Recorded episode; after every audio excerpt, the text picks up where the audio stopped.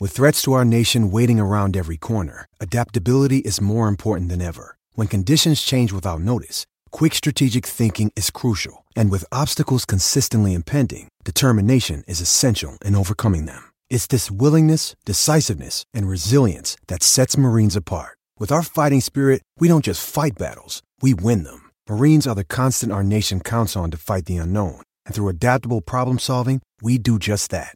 Learn more at marines.com. Miguel Ángel Silvestre. Lo que más me gusta de México es la gente. ¿No has tenido nunca una novia mexicana? Eh, no. Ni una fer, así ni siquiera un. Oh, sí, eh, sí, alguna Sí, vez. sí, sí, una fer sí tienes que Sí, tener. el fútbol es nuestro deporte para todos los niños. Y con papel de aluminio se hace una bola grande que si lo pisas es una lástima porque se acabó el juego. Y al que lo pisa luego le dan, ¿sabes? Y mi tía me dijo, algún día te daré un personaje que es mudo. Y yo dije, hombre, yo quiero hablar. Es muy difícil hacer de mudo, ¿eh? Vale, vale. Una mujer que es medio vidente me dijo, Velvet, éxito, éxito internacional. Se pasó hasta en el canal nacional chino. Se pasó en México. Yo no quería ser actor de pequeño, ¿eh? Yo, yo fue un capricho. No te lo mereces, se lo merece solo el que lo lleva soñando toda la vida. No, no, no. Se lo merecen todos. Sí. La historia es, ¿qué vas a hacer tú con tu energía?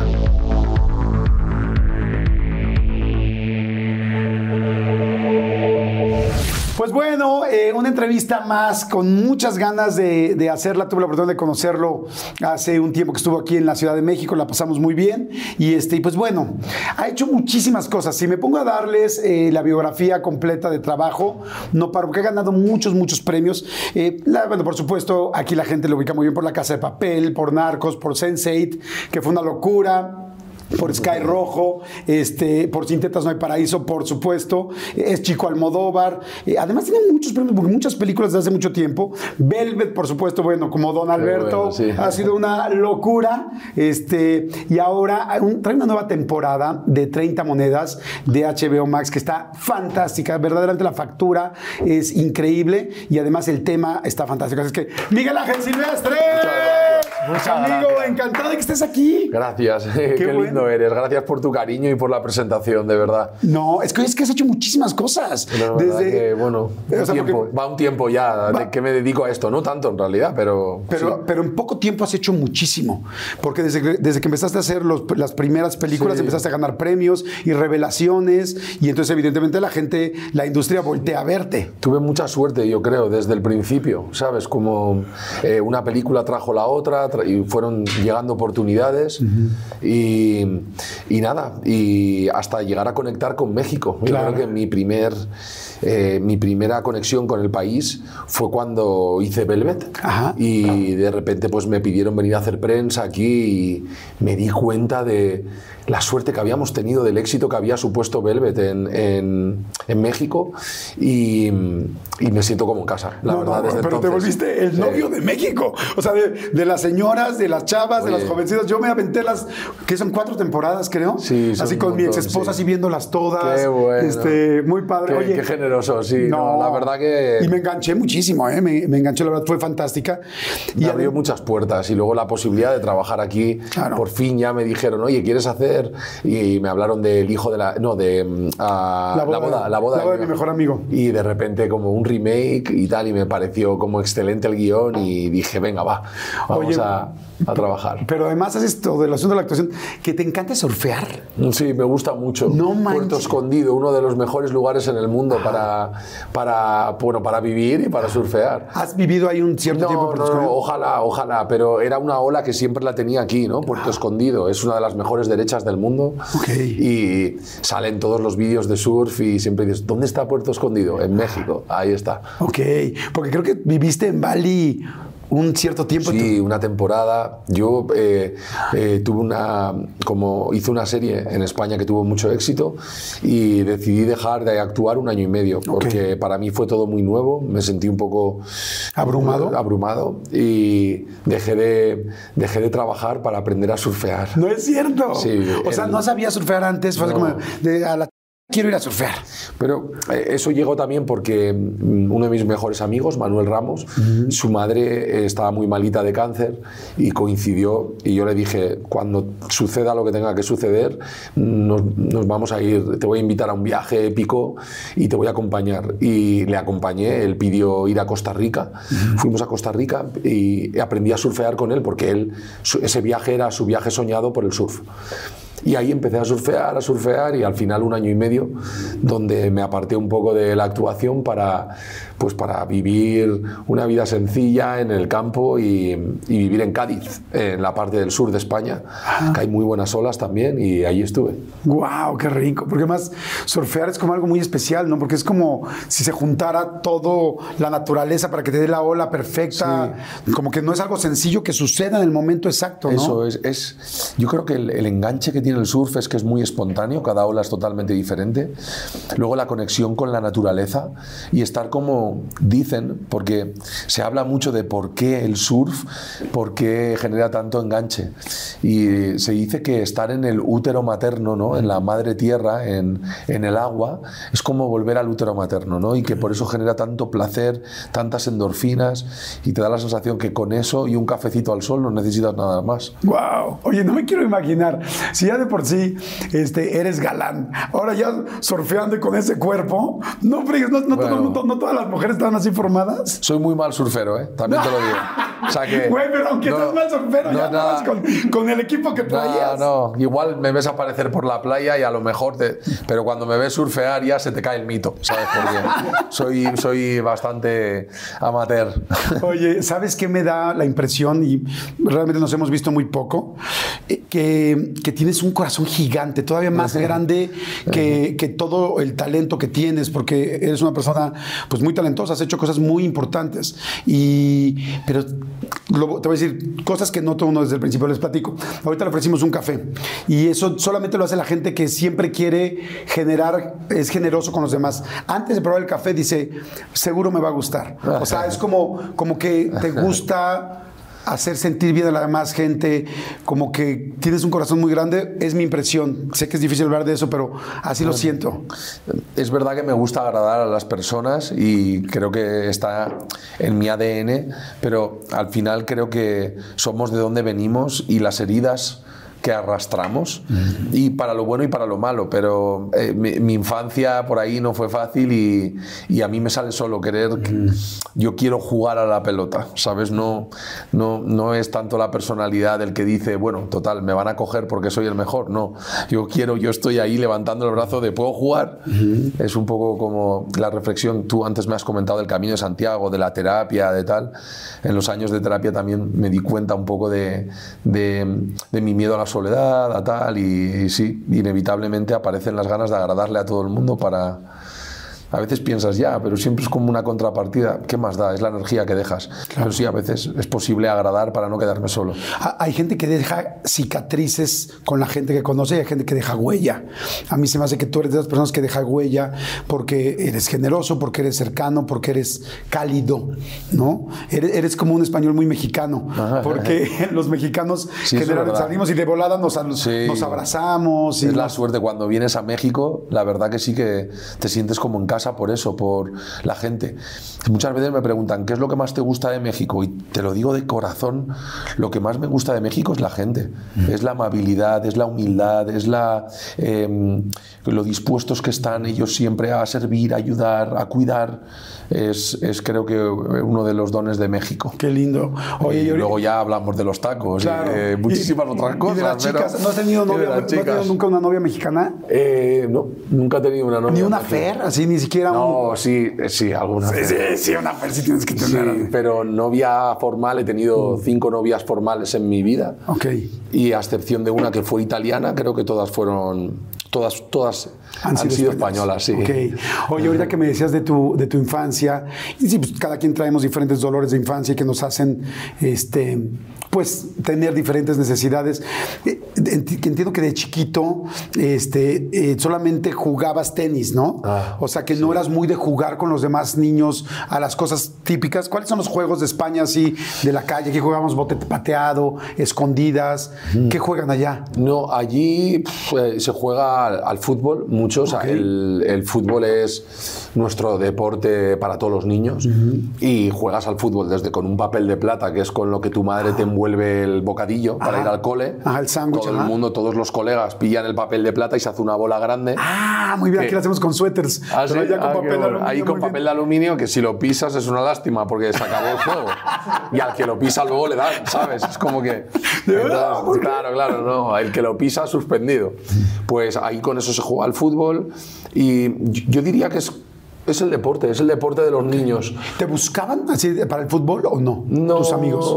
Bueno, no, no, no, no, tanto. no, no, yo no era muy talentoso jugando. Mi hermana era muy talentosa a todo. María. Ah, mi hermana María. Eh, Sí, sí, sí, sí. Sí, la conozco, a Claro. María. Pues mi hermana María era talentosa con todo, con el piano, eh, el fútbol, el golf, el tenis. Y para mí era un estrés, porque era como para sorprender a mis padres era imposible, siempre ganaba ella.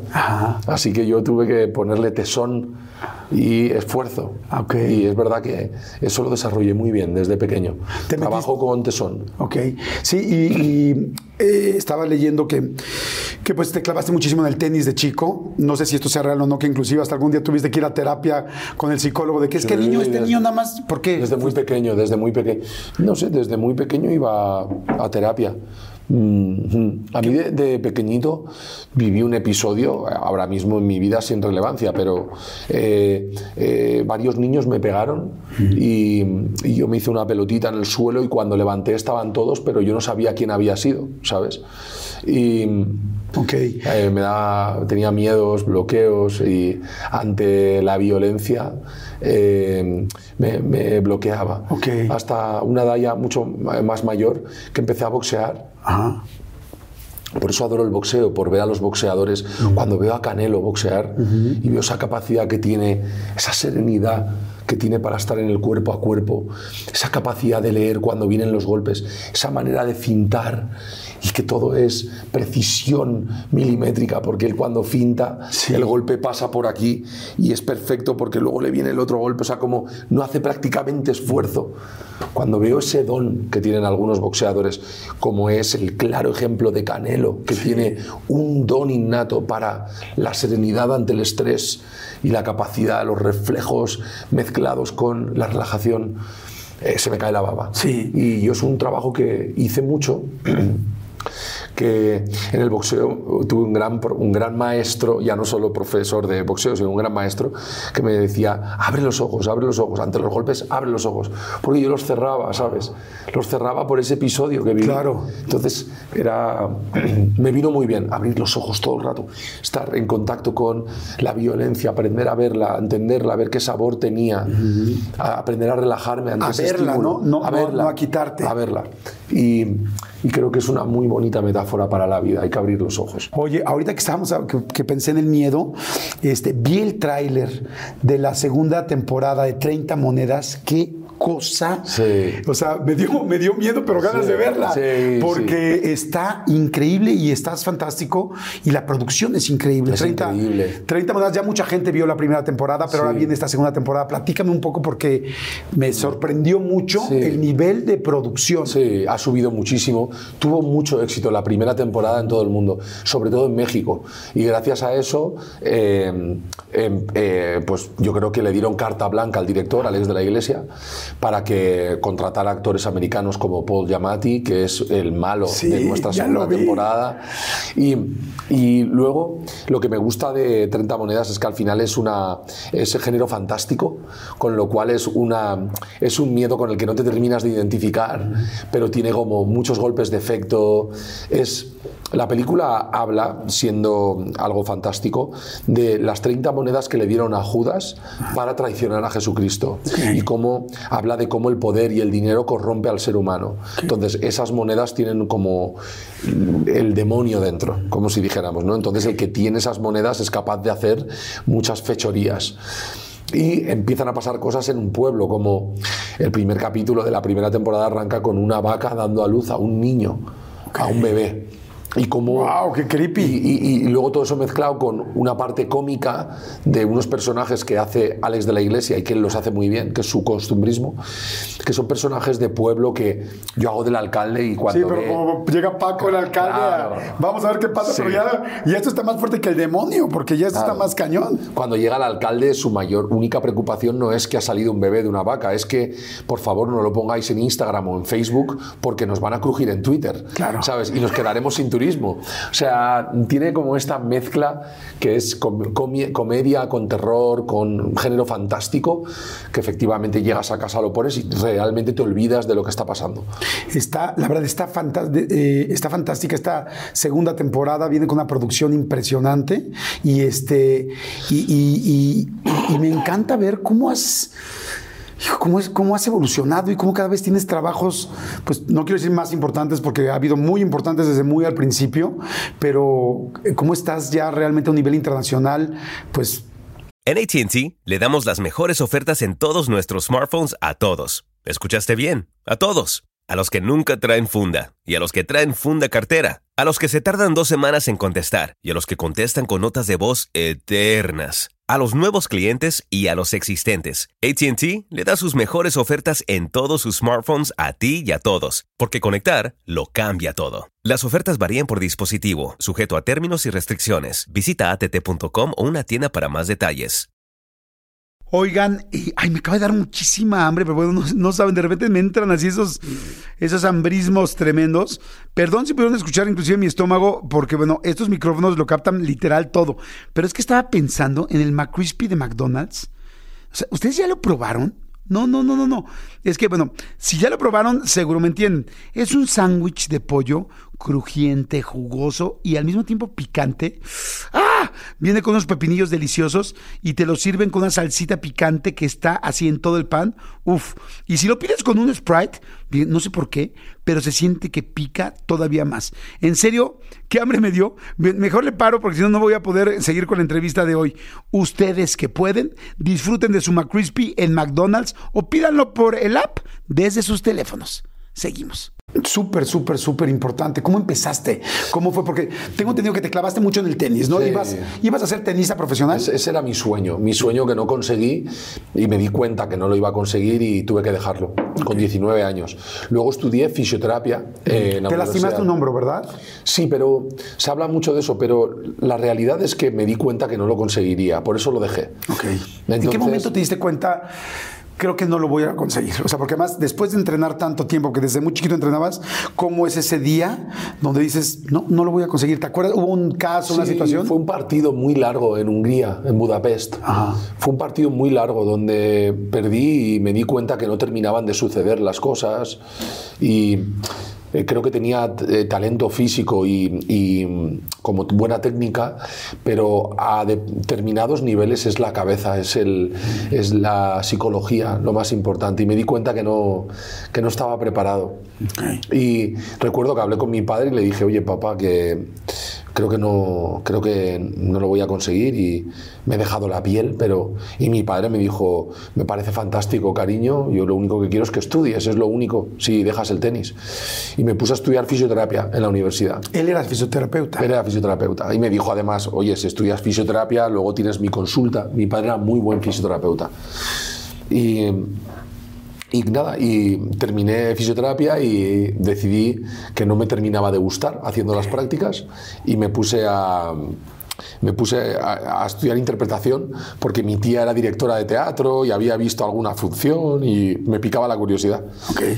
Y empecé, empecé. Y y- algún día que ibas caminando afuera de la casa de tu abuelo y escuchaste, cuéntame qué pasó. Pues nada, mi abuelo vivía en un primero. Eh, oye, gracias por prepararte tanto la entrevista, da, da gusto hablar contigo. Con mucho gusto. Pues mi abuelo vivía en un primero y un día yo pasaba siempre con la bicicleta por allí, en la playa, y, y oí como gritos y tal, y me asomé así y mi tía me dijo, sube, sube. Y estaban, estaban ensayando una función y era como una discusión muy acalorada y veía que cortaban y que luego hablaban entre ellos y que había como una especie de hermandad o de amistad bonita. ¿Cómo cuántos años tendrías tú? Yo tendría, yo ya tendría 21 años, Ok. ¿eh? 20, 21 años. Y dije, ostras, me encantaría. Y mi tía me dijo, algún día te daré un personaje, estoy pensando para mi nueva obra, que es mudo. Y yo dije, hombre, yo quiero hablar. Y me decía, no, no, es muy difícil hacer de mudo, ¿eh? Vale, vale. Total, que... El mensajero, ¿no? Aquí está la carta. Entonces quise estudiar interpretación y mi padre le dijo a mi tía, ¿le puedes hacer una prueba ahora, ahora que ha terminado la carrera y que está empezando a trabajar? ¿Le puedes hacer una prueba para ver si vale? Es muy difícil decirle a una persona si vale o no. Son muchas cosas. Pero mi tía dijo, bueno, eh, no sé si le voy a poder decir si vale o no, pero voy a sentarme con él. Me pidió que me preparara un monólogo, una escena de American Beauty. Y yo me la preparé y tal, y mi tía, entramos en la habitación de mi hermana, me sentó en una silla y eh, hazlo así, ya está. Y yo lo hacía, lo hacía. Claro, yo venía del tenis de entrenar seis horas al día. A mí me decían, y ahora sí, y, ahora y yo estaba ahí, estaba ahí, sí, porque concentrado, disciplinado. Y cortamos y tal, y mi tía le dijo a mi padre, yo no sé si valdrá o no, pero que le echa ganas, te lo puedo asegurar. Y yo creo que es un poco, por, es por lo que estoy hoy aquí. No creo que sea por el talento, la verdad. Creo que es más por las ganas que le he hecho. Es que sabes que fíjate que, eh, o sea, escuchando tu historia, ¿no? ¿Cuánto tiempo entrenaste, eh, entrenaste tenis? Eh, seis, o sea, toda la vida, desde los cuatro años. Ok. Pero cuando me fui cuando a los 19. A los 13, de los 13 a los 19. Ok. O sea, imagínate, de los 13 a los 19, verdaderamente buscando ser un profesional. Y luego de repente uno pensaría que las cosas, este, se desperdició el, el tiempo, pero en realidad no. No. Porque aprendiste disciplina, tenacidad, fortaleza, este, todo, todo este tesón. Sí. Y yo ese tesón te veo en, la actuación. O sea, porque además ahora que conocí un poco más de tu historia, me doy cuenta que los papeles que has querido, que has buscado, que es como, lo voy a buscar, lo voy a hacer, y si tengo un tiempo extra, me voy a Londres a estudiar, y si tengo un tiempo libre, me voy a Nueva York. O sea, que verdaderamente lo que tú traías, o sea, realmente de alguna manera creo yo, el tenis fue tu primera preparación para la actuación y para la carrera que tienes hoy. Eso es, así es. Y creo que todo suma en la vida, o sea que todavía no puedo hablar con la experiencia de alguien que tiene 60 años, porque no, soy joven todavía, pero, pero creo que ya empiezo a entender, uno, que la vida te coloca en tu lugar, que cuanto más te relajes y te dejes llevar con la corriente de la vida, más cerca estás de tu don o de lo que para lo que vales, y luego que todo suma. Yo creo que todo suma. Eh, yo estuve un año deprimido cuando dejé el tenis. ¿Ah, sí? Sí, lo pasé muy mal porque todos los días, o sea, tener un sueño es todo para levantarse por la mañana. Claro. Yo intento muchas veces con mis sobrinos, ¿sabes? Como eh, yo no probé una gota de alcohol hasta los 19. Yo sé que mis sobrinos lo van a probar ahora, o sea, mm. son jóvenes, tienen 13, 10 años. Y el problema no es el problema es, yo siempre le digo a mi sobrino como y a mi hermana, hay que intentar que estén ilusionados con algo, porque la ilusión te hace querer ser mejor, te hace querer levantarte por la mañana, y eso es lo que intento, ¿sabes? A mi sobrino muchas veces le digo, tú pruébalo, cariño, pero no lo tomes porque tus amigos te dicen que si, que si no tomas alcohol eres un, un loser o, o, no vales o buh, fuera. No, hazlo porque de repente tienes curiosidad, lo pruebas y sabes que te puede hacer mal, o sea, como que como que ya que la gente madura puede, ah. puede equilibrarse y decir, ahora sí que me tomo mis shots, mi tal, pero cuando eres muy joven, ¿no? Claro. Entonces siempre se lo digo, ¿no? Y a él le gusta mucho el fútbol y pienso que es bonito que los niños tengan una ilusión. Claro. Una ilusión. Y cuando se me fue esa ilusión fue la edad donde creo que me desperdigué un poco. Y empecé a tomar alcohol, a salir de fiesta, que está bien, en su justa medida, ¿sabes? Pero se me fue un poquito eh, ese año, hasta que llegó la fisioterapia. Ah, la fisioterapia. Oye, estaba pensando ahorita, primero que yo creo que eh, pues vas a ser un gran padre porque te veo como hablas de tus ah. sobrinos, porque se ve que tienes un cariño muy especial por ellos y que estás muy cerca. Eh, pero además me, me llamó mucho ahorita la atención, qué lindo todo lo de tu papá, porque, o sea, vamos a darle al tenis, ahí estoy para contigo al tenis. Ya no, papá, ya no, ya creo que no lo voy a hacer. No te preocupes, estoy contigo. A la fisioterapia. Vamos con la fisioterapia, te dejo mi consulta, todo el rollo. Papá, no me voy a dedicar a la fisioterapia. Ok, ¿qué quieres? Actuación. Y todavía en un acto realmente de amores, preguntarle a tu tía, ¿crees que lo pueda hacer? ¿Crees que tenga talento? ¿Crees que tal? Para cuidarlo. Y sí, y ok, y o sea, siempre te estuvo apoyando tu papá. Sí. Siempre en todo momento. Sí, sí, sí, siempre. Porque no es fácil. Habrá papás que se hubieran enojado y hubieran dicho, oye, basta. Él se enojaba, pero le duraba muy poco. Y enseguida era como, lo tienes que hacer, ¿sabes? Lo- Ah, lo tienes que conseguir, lo tienes que hacer. Y creo que para los jóvenes que vean esto o tal, eh, es como una idea muy loca de repente, quiero ser actor. Yo no quería ser actor de pequeño, ¿eh? Yo siempre lo cuento, eh, como digo, cero, eh, cero romántico mi decisión de ser actor. Yo fue un capricho. Ok. Pero digo, pero los caprichos, cuando caen en buenas manos, en las manos de un- una persona trabajadora, que es lo que me considero, eh, eh, se convierte, el capricho se convierte en un romanticismo, en un amor hacia una profesión. Y por loco que parezca, todos podemos ser actores, todos podemos ser futbolistas, directores. Es el tesón que le pones. Guau. Entonces, yo le digo a la gente, por muy loco que parezca en tu día a día ser actor, si tomas la decisión y vas, lo puedes conseguir. Está a la vuelta de la esquina. Sí, sí, yo de repente dije, yo había visto solo eh, Pretty Woman o Home Alone, Home Alone, ¿no? Solo en casa, ¿no? Ah. Sí, sí, sí, ajá. La de Macaulay Culkin. Sí, aquí le decimos mi pobre angelito. Mi pobre angelito. Ajá. Pues mi pobre angelito, no había visto más que eso cuando decidí que, que quería ser actor porque había visto a mi tía tal. Y muchos dirían, "Ah, no te lo mereces, se lo merece solo el que lo lleva soñando toda la vida. No, no, no. Se lo merecen todos. Sí. La historia es, ¿qué vas a hacer tú con tu energía? Yo dije, yo quiero ser actor y iba a clase. A día de hoy mi profesor todavía me dice, no, no, todavía no tengo un alumno que trabaje como tú. ¿En serio? Wow. Porque él, cada alumno tenía que preparar un, como una especie de texto monólogo. Ajá. Ya no me gusta llamarle monólogo, porque siempre que lo estás diciendo, para alguien no es un monólogo. Claro. Pero bueno, como una especie de momento donde tenías un discurso largo Ajá. y una escena. Y yo preparaba tres escenas por si acaso algún compañero fallaba y el profesor decía, ¿alguien tiene algo preparado? Yo, yo, yo. Yo preparaba tres escenas y tres, tres monólogos. Guau. Y, y ahí estaba. Y cuando alguien decía, no, es que yo no lo tengo bien preparado, el profesor decía, ¿alguien quiere salir? Y yo decía, ¿puedo salir? Sí, sal. Entonces, es verdad que le puse tesón y mira, lo conseguí. Bien. Sucedió, sucedió. Qué chingonada. ¿Sabes qué? Pero es que, ¿sabes qué? Yo siempre he opinado que la gente, la que siempre se prepara de más, la que siempre hace de más, es la que se va a quedar y la que va a aprender a hacerlo mejor. Eso. Porque si tú practicas y practicas, lo vas a hacer mejor. Oye, ¿cómo llegó Velvet? Porque aquí fue una locura. ¿Cómo llegó Velvet y cómo lo recibiste tú cuando llegaste a México y viste, no solo a México, a México, Centroamérica, toda la comunidad hispana de Estados Unidos, bueno, todo el mundo? Sí. ¿Cómo, cómo llegó? ¿Cómo fue Velvet? Hmm. Eh, bueno, Velvet ya me llega en un momento de mi carrera donde me ofrecen trabajo, ¿sabes? Donde me ofrecen ya trabajos. Lo que pasa que para mí era muy difícil tomar esa decisión, porque creo que a veces tomamos la decisión de los trabajos que queremos en base al momento en el que estamos. Bueno, pues yo venía de hacer algo visceral y me apetecía seguir con algo visceral.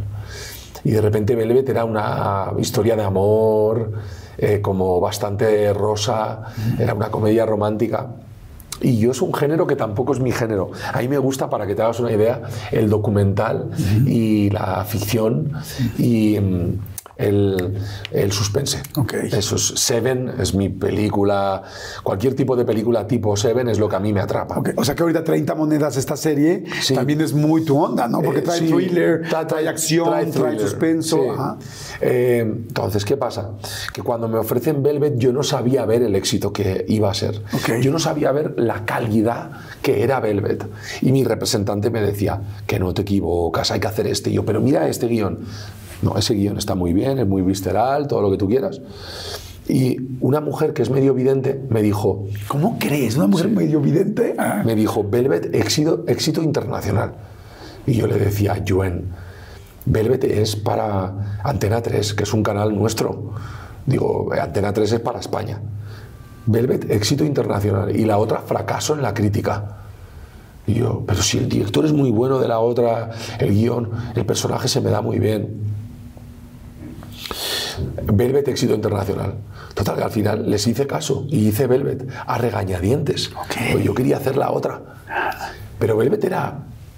Velvet era. Era increíble el proyecto, pero simplemente que no era el proyecto. Mis ojos, yo no tenía ojos. Y luego Velvet se pasó hasta en el canal nacional chino. Se pasó en México. todo México, con la de millones de espectadores que sois, en Venezuela, en Chile, antes de Netflix, ¿eh? Luego ya la compró Netflix y ya fue Ah, como el no da más, pero antes de Netflix ya era de los títulos más vistos del mundo. Oye, una pregunta para mí muy importante. ¿Tienes el dato de la psíquica? Pásamelo porque está fantástico. Te lo puedo pasar. ¿Has vuelto a irla a ver o Te no? lo paso, se llama Yuen, tiene su Instagram es Escuela Sagrado Corazón, creo que se llama. Eh, yo la sigo, o sea que si buscas Escuela Sagrado Corazón o Yuen, se escribe con Y-U-A-N, Yuan. Fíjate, eso es algo que hace una persona generosa, lo que estás haciendo ahorita. Por eso me doy cuenta del corazón que tienes, porque, porque dices, ah, si ella es buena, con mucho gusto la comparto, lo platico. Oye, qué lindo nada más. Y le has vuelto a preguntar algo más a ella. Sí, ¿Qué, te, le- qué te ha dicho? Le pregunto ahora? muchas cosas y ahora me acaba de decir que no a una cosa súper importante. No, ¿cómo crees? Yo, pues hazle caso. Menudo conflicto. Y, y no le quiero hacer caso. No, no Pero hazle. debería. Sí, no, claro que sí. Debería hacerle caso. Porque si no me voy a equivocar. No, no, no, Pero es que me quiero equivocar. Quiero, quiero, quiero A ver, tropezarme te, voy a, te voy a hacer una pregunta. Quiero que tropezarme A yo. ver, te voy a hacer, exacto, te voy a hacer una pregunta.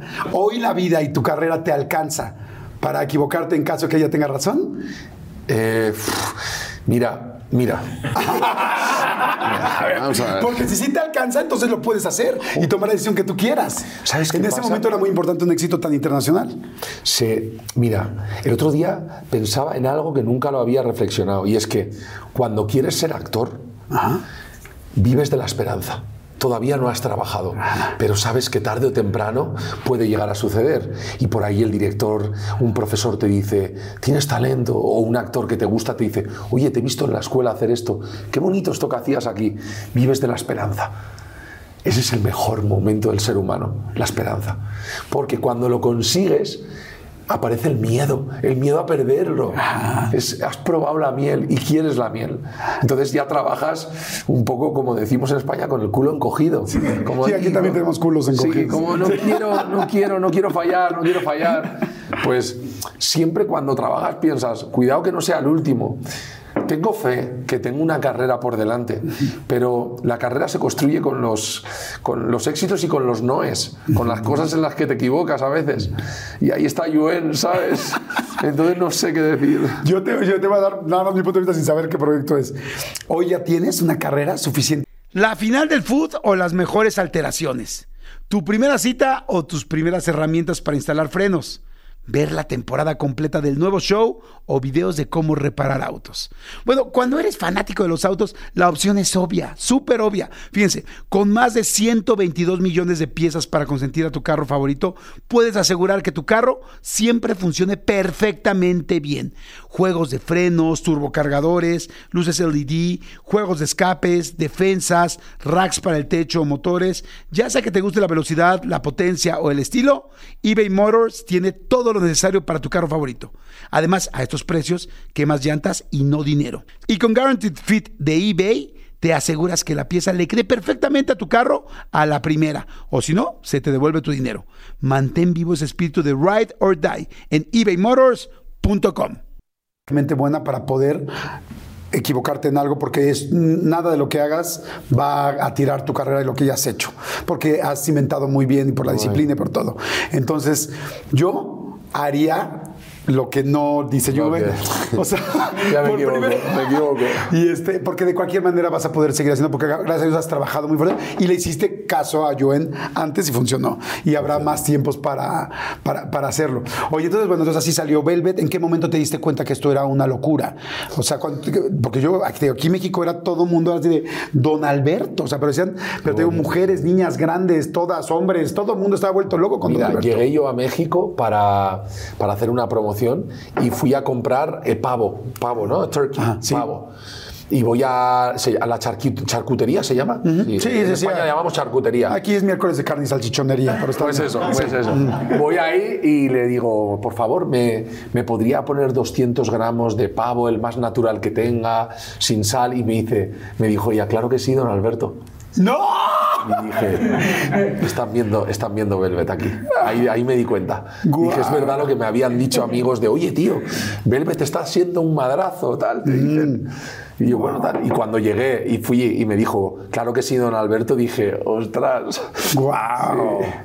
Y cuando tantas mujeres están enamoradas de ti, eh, ¿es un buen momento para conocer a alguien o es un mal momento? Es un sueño siempre eso, ¿eh? es un sueño. Sí, me imagino. De eso no me voy a quejar en la vida.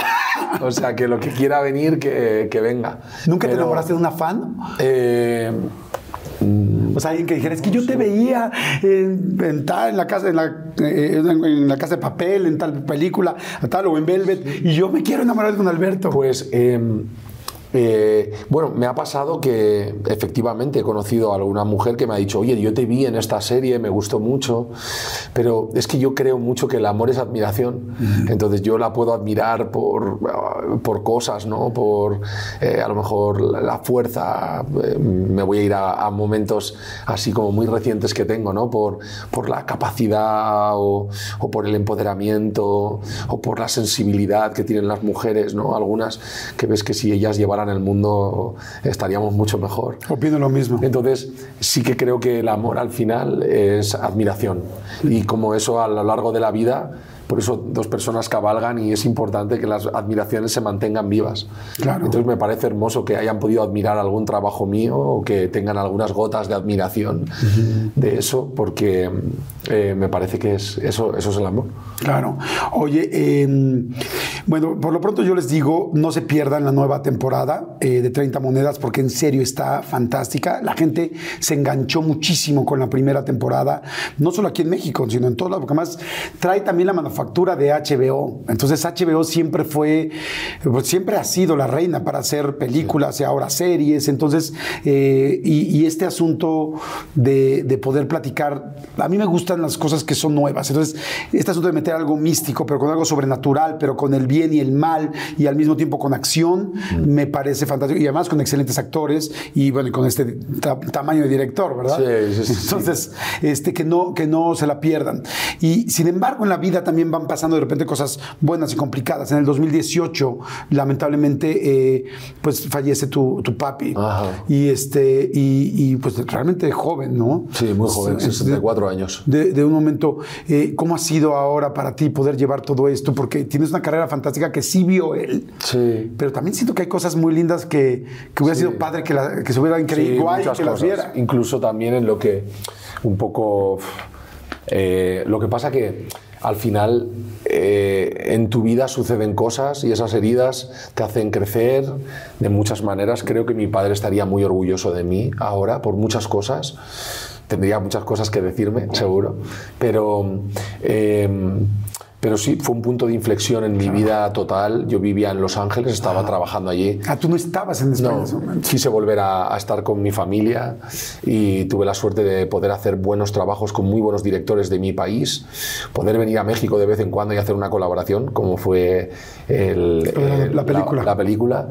Y, y bueno, nada, creo que, creo que sí que estaría... Creo que estaría orgulloso, no, no, no por mi carrera, porque creo que él ya pudo ver cosas, pero de, de la relación que tengo con mis sobrinos, con mi hermana, con mi madre. Eh, yo creo que él, él quería que yo estuviera más presente en casa y por el tema de la ambición y el trabajo y la actuación. ¿no? Yo siempre que tenía un momento me iba a aprender inglés a Nueva York, a estudiar a Londres, a trabajar a Los Ángeles.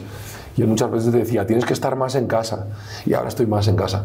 Claro, pero yo creo que también uno va aprendiendo, Mm. va aprendiendo cosas. Y por otro lado, también solamente conocer un poco a tu papá por lo que me platicas, eh, pues me doy cuenta que era alguien que siempre quiso que te fuera bien. Sí, sí, Porque sí. siempre te fue impulsando. Y lo que pasa es que tu papá, al ser fisioterapeuta, no conocía este medio. Ah. Y en este medio, para que te vaya bien, hay que estar presente, porque tú eres el producto. Sí. No se puede hacer una película con Miguel Ángel Silvestre sin Miguel Ángel Ya. Silvestre. Y Tiene que estar ahí. Y somos muy prescindibles los actores. Es verdad que desapareces, desapareces un año y, y cogen a otro, ¿sabes? Es que es verdad, digo, eso es, es importante saberlo, que, que somos muy prescindibles. Hay muchas, mucho talento fuera y en el momento que te desconectas, a veces... Pero hay que como compensarlo, ¿no? Cuando tú necesitas descansar y conectar con otras cosas y cuando hay que estar ahí trabajando. ¿Quieres ser papá? Pues no lo sé, no, no me lo he preguntado. Ya va siendo hora de que me lo pregunten. Pero, pero de momento siempre les digo a mis sobrinos, no sé si quiero ser padre porque les voy, voy a estar todo el rato comparando a mis hijos con vosotros y les voy a decir, aprender de vuestros sobrinos. Eh, tengo dos sobrinos que son dos ángeles. mi hermana ha hecho un trabajo tan bonito, están tan bien educados, son tan respetuosos, tan cariñosos, tan afectivos. Y y soy muy feliz con ellos. Entonces a veces pienso, a ver si voy a tener yo un hijo y voy a estar diciéndole, hacer el favor de comportaros como vuestros, vuestros primos. Pero no importa, seguramente, pues porque hay algo, primero tus sobrinos tienen algo muy interesante que es tu sangre. O sea, porque pues, pues, son hijos de tu hermana y, la sangre de la familia está ahí. Mm. Y tus hijos pues tendrán ahora una línea todavía mucho más directa, ¿no? Al final la vida va poniendo muchas situaciones y uno nunca sabe si va a ser padre o no, pero yo siento que tú, porque digo, hoy no tuvimos tiempo de hablar de tu madre, porque también sé que tienes una excelente madre que te ha apoyado y que ha estado siempre cerca de ahí y que le mando un beso si nos está viendo ahorita la señora María. Este, me da mucho gusto porque sé que ha sido una gran madre. Hoy tuvimos poco tiempo y hablamos un poco más de tu, de tu papá, pero estoy seguro que sí sabe lo que estás haciendo. Estoy seguro que ahora entendió este, el por qué no estabas tan, presente. Tan, presente, porque era la única forma de hacer las cosas bien, como él también te enseñó y como siempre te apoyó. Si eres padre, estoy seguro que vas a ser un gran padre por el corazón que tienes y por la educación y por la forma de ser y por esa disciplina. Sí es un poco más difícil ser padre que ser tío, porque tienes que educar más, pero yo creo que tú pues tienes completamente la línea y, y la madera y te quiero eh, dar un regalo. Eh, es algo que tiene que ver siempre estás de viaje, ¿no? La última vez que platicamos, este, pues estabas también corriendo de un lado a otro, que estabas estrenando la película y luego ibas, no me acuerdo a dónde, creo que a Los Ángeles ibas, ibas corriendo, me estabas platicando ahí en, en la premier y, y, pues tienes una vida evidentemente con mucho movimiento y uno normalmente viaja con diferentes cosas, ¿no? Viajas con tu, este, pues no sé, quizá algún par de zapatos muy específicos que siempre quieres o tú que siempre te he visto que eres muy fashion también, seguramente tendrás algo que te gusta mucho y que dices, estos zapatos sí o sí van a viajar tus seis meses conmigo de diferentes maneras o X, X cosa. Y, yo quiero darte un regalo que me gustaría que te acompañe en los siguientes viajes y que lo lleves siempre y que lo tengas siempre, siempre contigo. Porque, porque es algo que hoy va a estar ahí. Y es algo muy sencillo pero es este cuadro. es este portarretratos. Oh, ¡Qué bonito! Es, es un portarretratos. ¡Qué bonito! Muchas gracias. Al contrario. Ah, qué preciosidad. Qué preciosidad. Yo siempre, fíjate, recuerdo mucho esa. Yo desde pequeño, mi padre, cuando nos íbamos a la cama, em, él eh, siempre yo decía, papá. Entonces él ya venía a mi habitación y era el que nos acostaba. Sea, así como mi madre no, mi padre nos acostaba. Entonces, en mi cama chiquitita de 85, mi padre va, un hueco. Entonces yo hacía así, mi padre se acostaba y él siempre se ponía así, y entonces yo apoyaba la cabeza aquí. Y yo recuerdo a la perfección como el vibrar de su pulmones cuando me hablaba, porque tenía la oreja puesta ahí, el olor de mi padre, los pelos de mi padre aquí, que me encantaba. O sea, recuerdo todo eso, es una... Es, y, cuando veo esta foto es que es mi sitio, siento como, ese es mi rincón, ese es mi rinconcito, ¿sabes? Entonces... Esta, esta parte. esa parte, esa parte de ahí es mía. Y a veces, cuando él estaba malito y tal, y yo siempre en el hospital, eh, como que me, me apoyaba así un poquito y me decía, cuidado, cuidado, Y yo, ¿sabes? Digo, apoyaba sin más, me dejaba así como solo un poquito y yo le decía a él, eh, que no me digas que no, que ese es mi sitio, ¿sabes? Y él, cuidado, cuidado, cuidado con los goteros, cuidado con el tal. Y entonces siempre, y muchas veces me hacía mayor y yo creo que mi padre me decía, ya, ya está, y yo que no, que no, que no, y no, ya está, este es mi sitio, este es mi sitio. Y siempre se lo decía. Y aquí, eh, que el pobre ya estaba malito, pero es verdad que eh, nos hicieron esta foto y yo me coloqué ahí y mira, él ya no, ya no podía ni rechistar. Sabía que no me podía decir que no. Yo ese sitio me lo había adjudicado.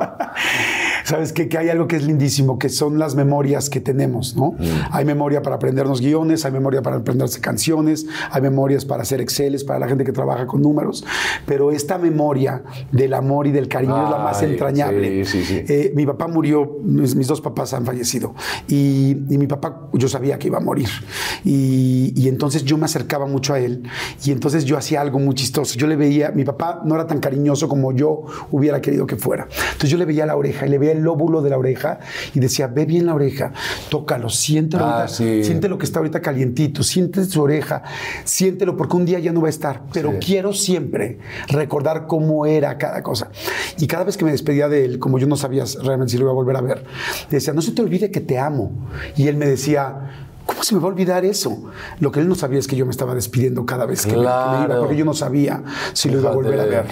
Y, y qué lindo que tú tengas este recuerdo de ese olor, Sí. de los pulmones, de- del vello, de su pecho, de esta esquinita que tienes. Entonces hace todavía más importante esta, este momento, pero sobre todo se te van a olvidar millones de cosas, pero esto nunca se te va a Pues olvidar. eso no, eso no. Esto nunca se te va a olvidar. Eso no. Me pasó una vez oliendo el perfume que. eh, eh, haciendo Sky Rojo, el, el figurinista, el, que, el encargado de hacer todo el vestuario y tal, olía muy bien. Y yo le decía, Tete, Tete, Tete es como decimos en Valencia, hermano, ¿vale? Le decía, Tete, hueles muy bien. Y me dijo, es un perfume de Loed que se llama no sé qué. Total, que me voy a una tienda de perfumes y le digo, un perfume de Loed, tal, no sé qué. Y me sacan un perfume de Loed y me dicen, quizá es este. Y cuando lo olí, no pude parar de llorar. Y dije, no, este no es. Este es el que llevaba mi padre. O sea, me vino todo esto, me vino al momento. Es increíble como un olor, ¿no? Es como que están presentes de alguna manera. Sí, están presentes. que, sí. De una y de Sí, muchas. sí, sí. Pues bueno, eh, ojalá que lo puedas llevar Guau, a tus próximos gracias, viajes, sí. porque vas a miles de hoteles, miles de Airbnbs o miles de lugares y que lo puedas poner en tu, en tu buró, en tu buró. Y, y porque él sabe ahora por qué no estabas tan presente en la casa, pero él va a estar siempre ahí y ese olor y eso Sí. y toda esa sensación la vas a tener siempre. Te felicito por todo lo que has logrado. Te felicito por ese, más que por toda la carrera, por ese ser humano que eres. Ah, que, muchas eh, gracias. Hay gente tan transparente como lo eres tú que basta poder platicar con él dos veces en la vida para darte cuenta enfrente de quién estás. Te felicito por toda la carrera, pero sobre todo por el ser humano que eres. Tío, muchas gracias. Gracias, al contrario. Tío, de Al verdad, contrario. Gracias por este ratito tan bueno, ¿eh? De verdad que sí, de verdad. Qué bueno, qué bueno. Lo he Yo te agradezco mucho. mucho. Igual, pues bueno, a todo el mundo, muchas gracias. Nos vamos a Gracias, a las cámaras. Muchas gracias. gracias. a todos. Si les gustó, por favor, denle like, suscríbanse, suscríbanse al canal. Y este, y bueno, sigan a Miguel Ángel Silvestre en todo. Y no dejen de ver, por favor, segunda temporada que está fantástica de 30 monedas. Les va a encantar. Felicidades. Que la disfrutéis. Gracias. Gracias. Bye.